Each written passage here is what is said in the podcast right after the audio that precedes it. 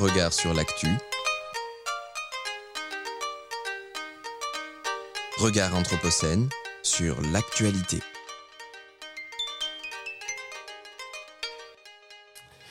Et merci à toutes et à tous de nous avoir suivis. Ne bougez pas, Radio Anthropocène continue encore cet après-midi.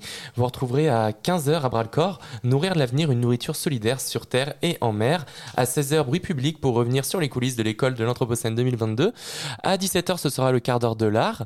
Un entretien Anthropocène avec Anne Blanchard à 17h30 et un second avec Vincent Zonka à 18h30. Et on m'indique que non, je me suis trompé. François, c'est quoi à 17h30 l'entretien Anthropocène? Alors, l'histoire ne le dit pas, mais en tout cas, juste après la pause, euh, il y a un entretien avec Marina Garcès qui, qui débute à 14h30. Voilà, pardon. Le programme change et évolue au, fil de la journée, donc je me suis un petit peu perdu dans mes notes, excusez-moi. Et donc de 20h30 à 21h30, ce sera la playlist de Piero Maltese et de Alfonso Pinto. Et pour conclure cette magnifique semaine, nous souhaitions remercier très chaleureusement ceux sans qui tout cela n'aurait pas pu être possible. Je parle évidemment de Jérémy Cheval, directeur de la programmation de Radio Anthropocène, d'Hugo euh, Chela, stagiaire à l'école urbaine et qui a épaulé de main de maître l'équipe, Thomas Balestrieri et Sébastien Jégu qui étaient en charge de la technique toute la semaine. Encore un grand merci à eux. Merci à l'école urbaine de Lyon et à l'équipe du festival à l'école de l'Anthropocène de nous avoir permis d'animer cette émission toute la semaine. Et merci à toutes et à tous de nous avoir accompagnés. Merci Emma, merci François. Merci Florian. Merci Florian. Vous pourrez vous, nous retrouver et retrouver toutes les émissions de Radio Anthropocène en podcast dès la semaine prochaine sur la plateforme Son d'éclat. Le festival à l'école de l'Anthropocène se tient encore jusqu'à ce soir au RIS à Villeurbanne, donc n'hésitez pas à vous y rendre. Vous pouvez trouver le programme sur le site de l'école urbaine de Lyon. J'espère que vous avez pris autant de plaisir à nous suivre euh, toute cette semaine que nous à réaliser ce programme. On se retrouve très vite pour continuer cette belle aventure qu'est Radio Anthropocène. Bonne journée à tous.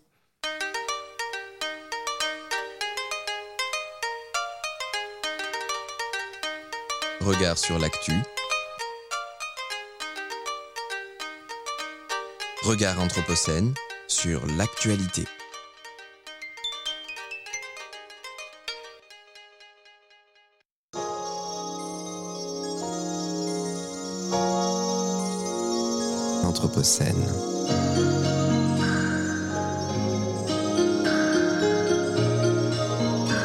Les entretiens Anthropocène.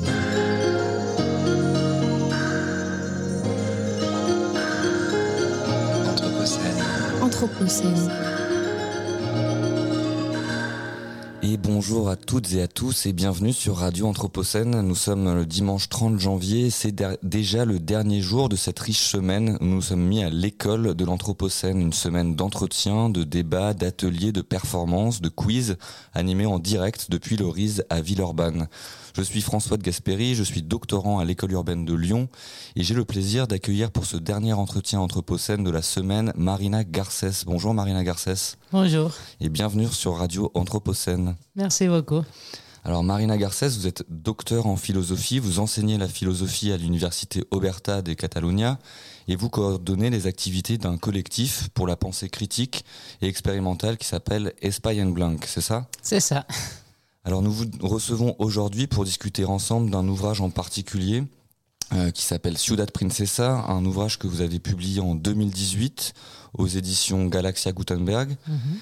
Et on a le bonheur euh, de connaître bientôt une traduction en français de, ce, de cet ouvrage, puisque euh, en décembre 2022 va paraître euh, la, la, traduction française de Ciudad Princesa dans la collection À partir de l'Anthropocène, qui est co-dirigée aussi par l'école urbaine de Lyon et les éditions 205.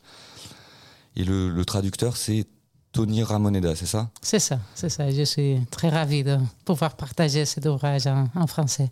Eh bien, un grand merci et également de pouvoir mener à bien cette discussion en français. Donc, euh, vous êtes euh, catalane d'origine et mhm.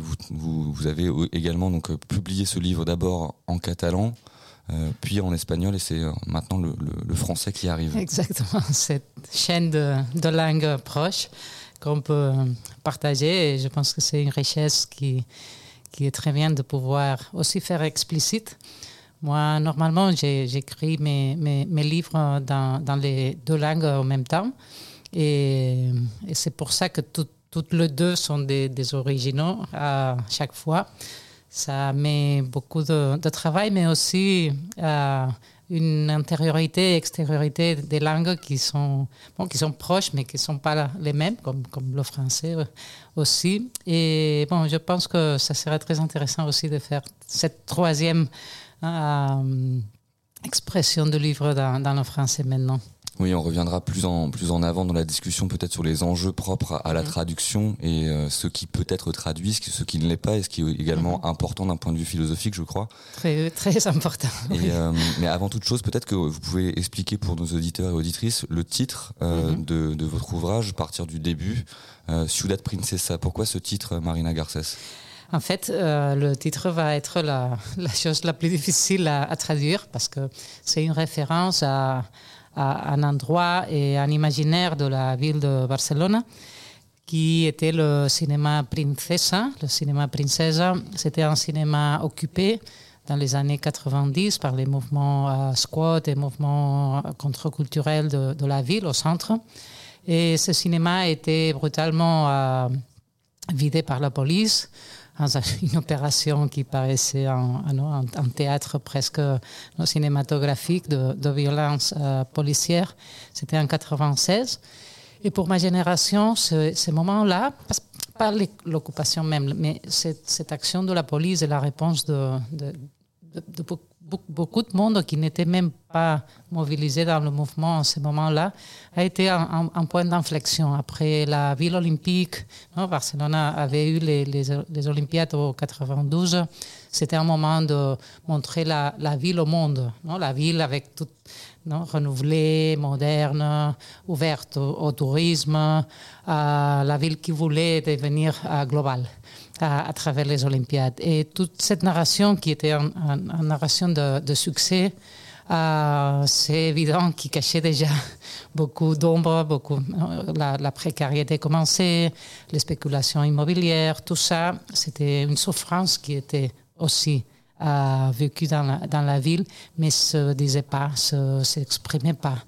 Alors, le, ce moment-là était comme le, le point d'inflexion où d'autres, d'autres sujets, d'autres personnes, d'autres paroles ont commencé à, à s'exprimer dans la ville avec, à travers l'action directe, mais aussi à travers l'auto-organisation qui, qui reprenait des, beaucoup de pratiques qui, euh, naturellement, étaient déjà là à travers des, des collectifs et des mouvements, qui, mais qui ont de, devenu centrales à la, non, à la perception même de Qu'est-ce que Barcelone pouvait devenir à ce moment-là et la dispute pour la ville euh, et l'occupation de la ville par diverses euh, forces qui entraient en conflit. Et alors justement, euh, j'ai envie de rebondir sur ce que vous nous expliquez là, sur le choix de cette, cette, ce, cette, la conduite de ce récit que vous faites, qui est une narration que vous menez à la première personne, -hmm. pour justement explorer les récits qui structurent euh, l'imaginaire autour de la ville de Barcelone. Donc le récit dominant et hégémonique qui a pu être celui d'une ville néolibérale, attractive, qui cherche à le devenir avec les Jeux Olympiques. Vous nous l'avez dit, euh, vous campez le, le, point de départ, c'est 96 et euh, l'évacuation de ce cinéma -hmm. Princesa. Euh, et, jusqu'à si on si on si on réfléchit aux bornes temporelles jusqu'à où euh, conduisez-vous euh, le, récit et, pourquoi ce choix de la première personne également? Mm -hmm. si la, je savais pas co comment faire cet exercice qui est en même temps un exercice de, de mémoire mais pas de, de, de de, construction d'un monument du passé ou d'une nostalgie de, la révolte ou quelque chose comme ça. C'était pas ça. Alors, comment euh, faire à travers l'écriture que, que, tous ces faits, qui sont des faits concrets, des faits historiques, euh, minoritaires, mais, mais, très importants, euh, devenaient euh, vivant et pensable aujourd'hui. Si on fait seulement de la mémoire, de l'histoire, c'est bien, naturellement, et il y aura la, nécessité de faire des de, de bons tra euh, travaux d'histoire euh, sur ces, étapes. Mais moi, je suis philosophe, activiste, alors la, mémoire comme telle, c'est pas mon, intérêt. Je voulais en fait faire un texte à présent. Et moi, je suis là. Alors, cette première personne, personne c'était dire, bon, qui, qui suis-je euh, par rapport à tous ces événements, à tous les gens avec, avec qui j'ai appris et partagé euh, ces histoires. Et la question qui a, apparu pour moi comme fil conducteur de toute la narration, c'était qu'est-ce que qu'est-ce qu'on a appris à, à travers à ces faits. Pas seulement non, un, une, une, validation des, succès et, et non, et, et, et tout ça, que normalement l'histoire on fait ça, qu'est-ce qu'on a gagné, qu'est-ce qu'on a perdu. Non, qu'est-ce qu'est-ce qu'on a appris? Et alors, on a des choses encore à penser et à, à faire à nouveau si l'apprentissage Mmh. collectif est au centre de ma, pop, de ma propre expérience. Mais c'est presque un, vous revisitez presque la thématique des romans d'apprentissage. Euh, peu- oui, c'est un peu une Bildungsroman Ouais, ouais. à, la, à la barcelonaise. Et je pense que c'est très important où le, le singulier et le, pluri- et le pluriel, le, le je et le nous, sont tout le temps euh, en dialectique et, et- et- et- et une dialectique qui qui, qui, qui a pas de supération. non C'est c'est un- un- une tension permanente entre, entre le singulier et le, le, plur- et le pluriel qu'on change de, de possible de, de cet apprentissage et de cette transformation politique. Oui, et, et à ce titre, vous, vous dites dans le prologue de votre, de votre livre euh, que c'est un livre qui ne cherche pas des conclusions, sinon des relations. Et je vais le citer en espagnol parce que, et je, je me, je me permettrai une traduction libre. Euh, no hay solo no hay una sola historia, sino una invitación a que nuestra gente abra y explica también las suyas. Donc c'est vraiment la volonté de cette articulation entre le je singulier euh, et le nous que vous cherchez à construire et vous essayez d'explorer à ce titre euh, les imaginaires et les histoires euh, intriquées que vous avez vécues avec d'autres activistes qui sont également devenus des, des amis quasiment. Est-ce que vous pourriez nous, nous l'expliquer? Exactement. J'avais, j'avais peur en même temps que si je parlais à la première personne, euh, le, pouvoir de la parole écrite et de la par- parole publique pouvait devenir comme non, une, opération de, de monopolisation de, de, l'histoire collective. Et, je ne voulais pas faire ça. Ce n'est pas mon point de, de, relation euh, avec euh, ce qui se passe, avec le collectif, avec le présent. Et alors, je devais euh, essayer de faire de ma voix pas la, la narration, mais une invitation à hum, plusieurs d'autres histoires qui, qui vraiment composent la ville. La ville est- la ville n'est pas un objet, non, un, tas de, de- maisons et de, de- de rues, c'est les histoires des gens qui l'habitent et, ou qui la laissent ou qui y arrivent. C'est ça une ville. Et on a de plus en plus de, de villes mortes parce qu'on n'a pas les histoires de, de, de ceux qui l'habitent comme histoire vivante. les villes qui ont seulement des, musées et des monuments ne sont, pas vivantes. Alors, le livre finalement s'offrait, ou s'offre encore euh, aujourd'hui. Et, c'est intéressant parce qu'il y a, qu'il beaucoup de, jeunes gens qui, le, le lisent comme en cherchant la chaîne non, le, le, le boucle perdue d'une chaîne qui n'est pas racontée et qui les invite aussi à, à raconter ces histoires, euh, pas au, au sens privé de, de- de- de- des histoires, mais comme point de, de- de convergence ou de confluence de, de nos vies et de nos existences. Et vous avez une très belle formule euh, également euh, avec ces, enfin, où vous décrivez la relation que vous avez vécue avec ces autres activistes. Je le disais, qui sont quasi devenus des amis. Euh, et vous parlez de ces gens qui, je vais le traduire directement, euh, des, des, des personnes avec qui s'établit la, la complicité d'apprendre à vivre ensemble.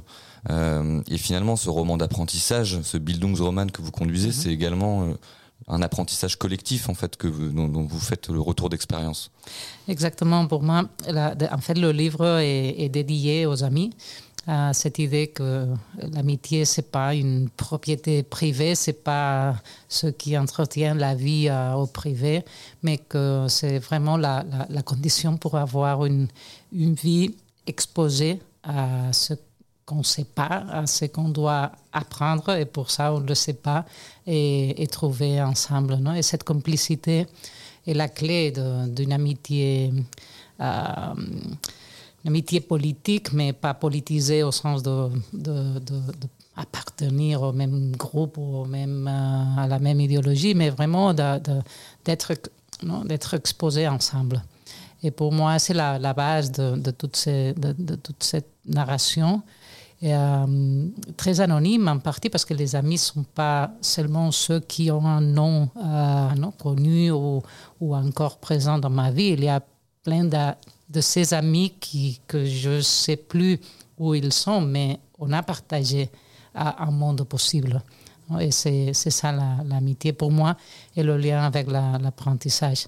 et en fait, mon, mon, mon, dernier livre qui s'appelle Escuela de Aprendices, l'école des apprentis, c'est un, peu, un peu encore cette idée reprise à, partir du problème pédagogique, de l'école, etc. maintenant. Et, je pense qu'un peu c'est mon, rapport principal à, ce qui se passe, pour voir le, le situe là où, l'amitié et l'apprentissage font à la condition de la, transformation de la, de la vie au sens euh, politique, social et existentiel même. Et on pourrait voir à ce titre peut-être une filiation avec une, une, philosophie américaine pragmatiste euh, de, euh, de la démocratie comme apprentissage, comme chez, chez Dewey par exemple. Mhm. euh, et j'aimerais aussi euh, peut-être revenir sur euh, la vision que vous avez de la ville, qui, qui, me paraît singulière, puisque vous la considérez pas comme une simple matérialité, pas comme une somme de bâtis, mais comme des bâtis qui, qui abritent des histoires plurielles qu'il s'agit de, de, raconter. Et vous, d'un point de vue méthodologique et épistémologique, vous choisissez un savoir qui est situé Mhm. euh, en parlant avec votre voix propre pour exprimer d'où vous parlez. Mhm. Euh, et à ce titre, le, la, la question de la situation et de, euh, de l'habitation finalement du lieu qui se pose dans, dans le, le, prologue également. Vous parlez de, vous, vous dites Donde estamos? Où sommes-nous? Euh, Chez nous en France, Bruno Latour. Euh, demande également où suis-je, où atterrir.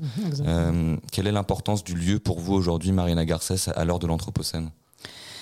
Vous avez situé exactement euh, l'importance de cette idée. Je pense que ce que la globalisation a fait, c'est une, une, une, violence de, de l'abstraction.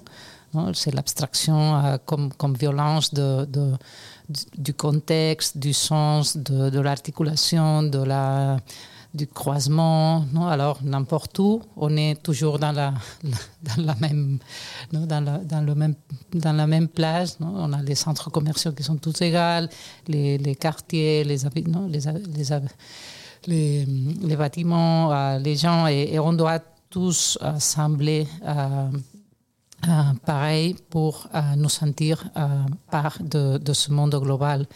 Et ça se passe dans les villes, mais aussi dans, dans des euh, ruralités qui sont euh, de plus en plus pareilles.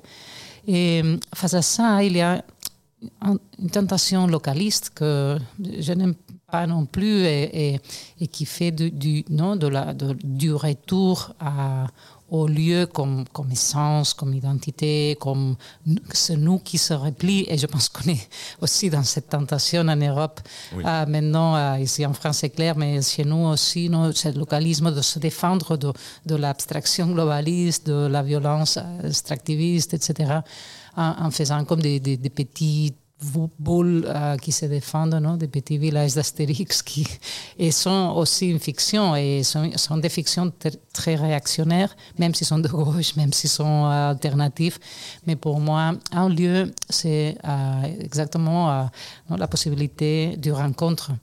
C'est ça un lieu. Et il n'y a pas de rencontre dans l'abstraction, mais, mais il n'y a pas de rencontre non plus dans le, dans, dans le repli chez nous. Non? Et on est très content du coup de vous accueillir dans ce lieu qui permet la rencontre, qui est le studio de l'école urbaine de Lyon pour ce festival à l'école de l'Anthropocène. Euh, je voulais poursuivre l'échange peut-être sur une formule. Euh, vous parlez d'un livre Liane. Euh, si je ne m'abuse, je crois que c'est ça que, vous avez écrit.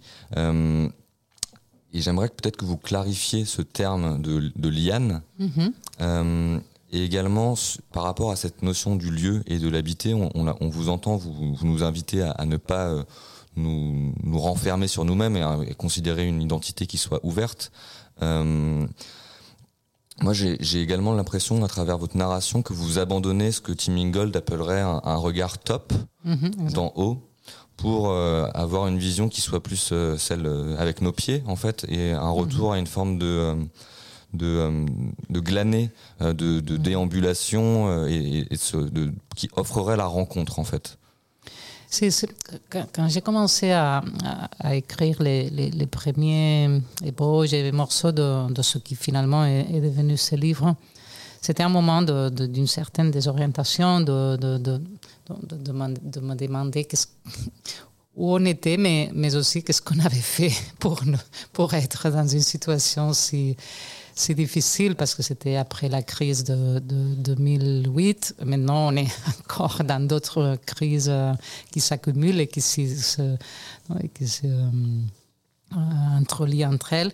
Mais dans ce moment-là, bon, il y a aussi il y a toujours la possibilité, non, quand on est perdu, de monter un arbre, un arbre, un tour, ou faire aussi un exercice de, de, de montée, de, qui, qui peut être très intéressant. hein, mais, mais à moi, euh, faire ces, images d'avion ou de, c'est toujours aussi une position de. Ça peut être une position aussi une position de pouvoir, de, monopole de la voix, de la vision, de la cartographie. Et, et moi, je, je- je lis toujours la, la possibilité de penser, non, même de penser philosophiquement à cette condition de penser avec.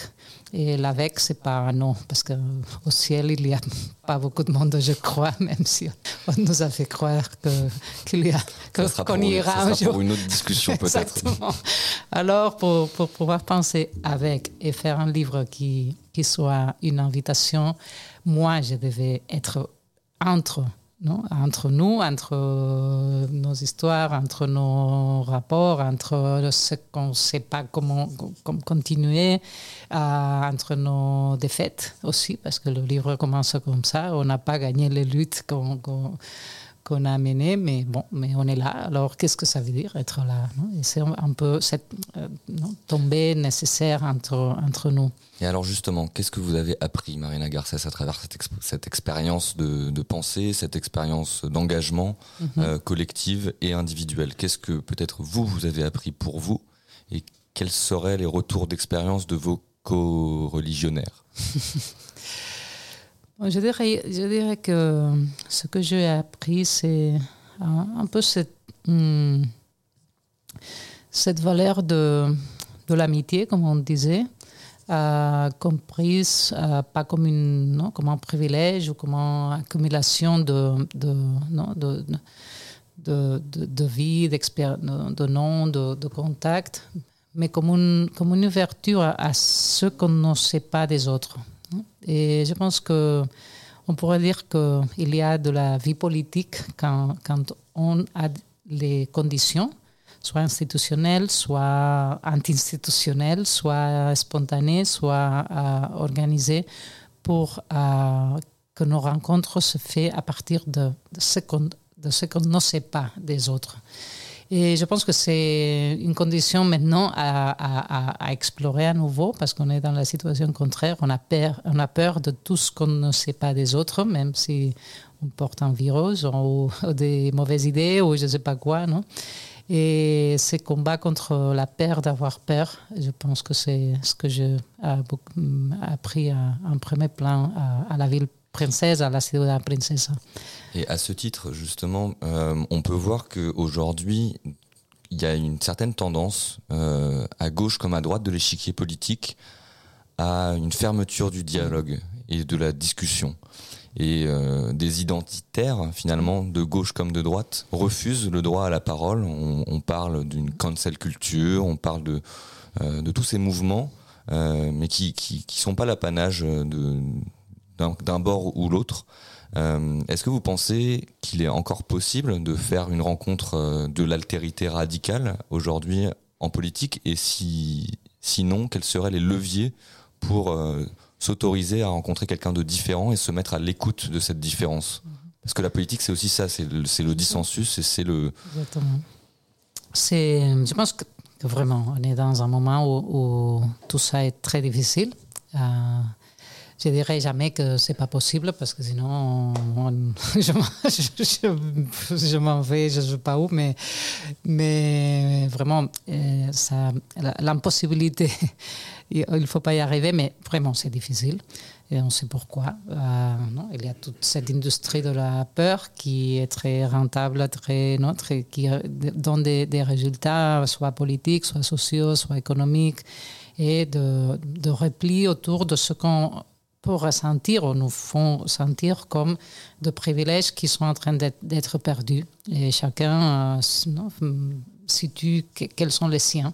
Et euh, alors peut-être, je pense que la, la, responsabilité aujourd'hui culturelles, sociales, euh, pédagogiques, c'est pour ça que je suis revenue sur l'éducation, euh, euh, à, quoi faire exactement avec ça, comment créer les, conditions pour une, vraie conversation qui n'est pas le dialogue idéalisé de la, des différences, de les altérités aussi abstraites qui se trouvent. Non, non, non, on est, dans, la, dans la boue, non? On est là, et, là, non, il y a, il y a doul- douleur maintenant, il y a peur, il y a conflit, il y a une guerre qui, entre, qui est aussi entre nous même si on l'extériorise en, d'autres formes, et nous faire euh, responsa- non, res- prendre la, la responsabilité de ça. Je pense que c'est la- non, le- le- le- l'engagement principal qu'on doit prendre aujourd'hui. Et euh, si on poursuit euh, notre échange autour de la, de la vision de l'histoire, euh, de l'histoire avec un petit H et avec un grand H que vous déployez, Mhm. il y a une belle formule également euh, que vous, dont, vous- dont vous parlez. Je vais le dire en espagnol et on essaiera de le traduire ensemble. Peut-être vous pourrez traduire directement en français, On Marina. verra. Euh, no creo en los mitos del origen, no hay un primer día de nada, todo inicio es un retorno y lo que nace es nuevo en la medida de, en que transformamos su sentido. Mhm. Je trouve que c'est une vision qui est très intéressante également, donc on, on va essayer de le traduire. Je ne crois pas au mythe des origines, il n'y a jamais un jour, euh, un premier jour, tout commencement est un retour, et ce qui naît euh, est neuf dans la mesure où nous lui donnons un nouveau sens. C'est ça, c'est ça la traduction. Très bien. Cette vision de l'histoire, Marina, euh, vous vous opposez du coup à cette idée du- d'un mythe des origines et vous vous proposez presque un, un autre mythe, celui de l'éternel retour, euh, ou alors je, je- c'est une vision un peu provocatrice dont je vous fais part. Mais euh, pourquoi vous nous dites ça? Pourquoi vous nous dites qu'il n'y a pas d'origine et de mythe des origines? Je pense que, euh, les, non, les mythes d'origine qui sont dans, dans, euh, dans, no- dans notre culture, mais aussi dans d'autres, euh, ont pour fonction orientée, et, mais orientée à partir de l'idée de ça, de fondation, de commencement, et, et, et ça veut dire de, coupage, non? Ça coupe euh, à- à- par rapport à ce qu'il y avait ou avant, ou je sais pas, cet, avant peut être pensé euh, ou imaginé dans, différents... C'est une façon de dire où commence notre histoire. non? Et quand, je commence mon histoire dans Ciudad Princesa euh, avec euh, cette évacuation de la police, là, il y a une action qui n'est pas une fondation et une, violence qui montre au contraire le, tissu de la ville. Que la ville, euh, quand elle est violentée, euh, quand, elle, non, quand il y a un, bâtiment qui est presque brisé ou détruit, ou, non, il y a des, il y a des, vies qui sortent, non, comme, les, comme les, petits, les petits animaux que, quand on fait des, des travaux dans, une maison sortent et étaient là. Non Alors, ça c'est un, nouveau commencement qui, qui n'est pas une refondation. Moi, je suis toujours très intéressée au rapport entre les continuités et les, et les discontinuités. Non alors, on a cette manière de penser que les, continu les continuités doivent être euh, linéales. Ce sont des lignes de l'histoire, des lignes des mouvements, il y a toujours un commencement et un final. Si on a toujours un commencement, euh, toute histoire doit être racontée par rapport à, non, à, sa fin. Et on, voit des films et on se demande ça va finir bien ou mal. Non? Et la vie, ou une histoire d'amour, ou un mouvement social.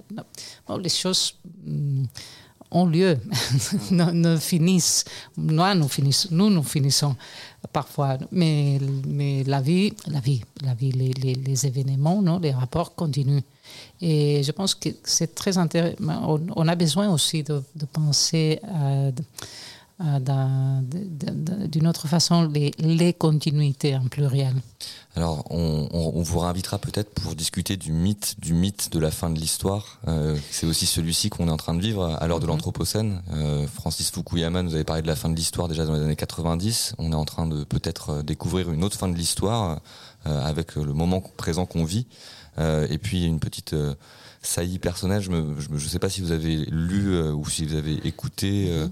Euh, le livre de David Graeber et David Wengo qui, est, qui est sorti et qui justement s'intéresse à ce mythe du mythe des origines. Mhm. Euh, qui, donc au commencement était une nouvelle histoire de l'humanité et qu'on ne saurait que trop conseiller à tous nos auditeurs. si, si, non, je ne l'ai pas lu encore parce que ça vient de sortir et gros comme ça.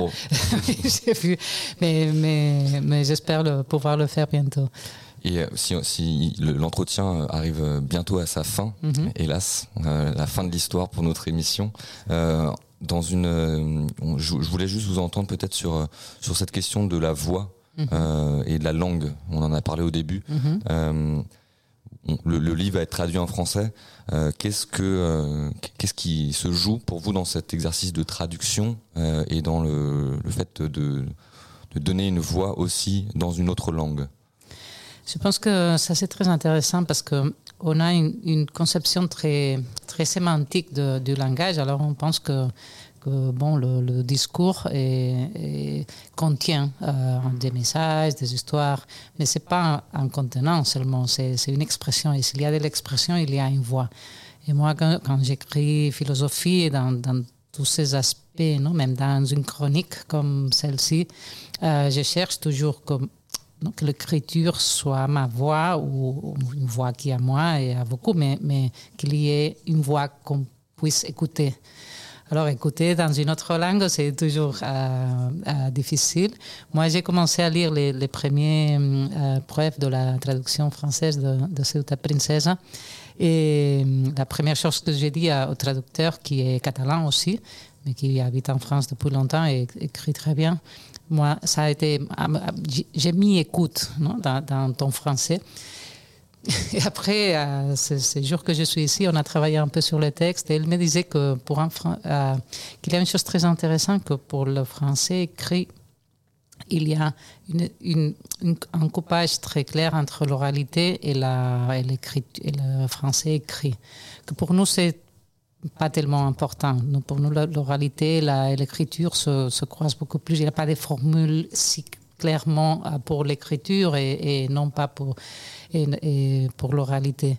Alors, par exemple, on a maintenant le, défi et, le, l'exercice de trouver une façon de faire écouter cette croisement entre l'oralité et l'écriture en français. On va l'essayer et j'espère que ma voix euh, pourra être aussi écoutée à travers ce français écrit.